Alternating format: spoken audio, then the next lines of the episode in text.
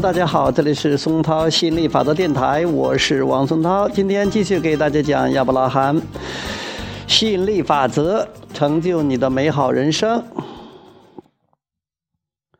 我在进行多层次的操作和创造，生活中的每一个阶段，你都在进行多层次的操作。有些事情是你在阶段里做出的。做出就是有力的创造，有些事情是你在阶段里谈论的，谈论就是有力的创造；还有些事情是你在阶段里思考的，思考也是有力的创造。而且在每个阶段之中，你也许正在考虑现在发生了什么，你也许正在考虑过去已经发生了什么。你也许正在考虑未来究竟会发生些什么。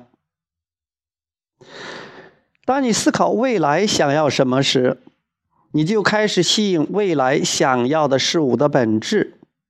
但是，因为你现在还没有为此做好充分准备，所以它暂时不太可能出现。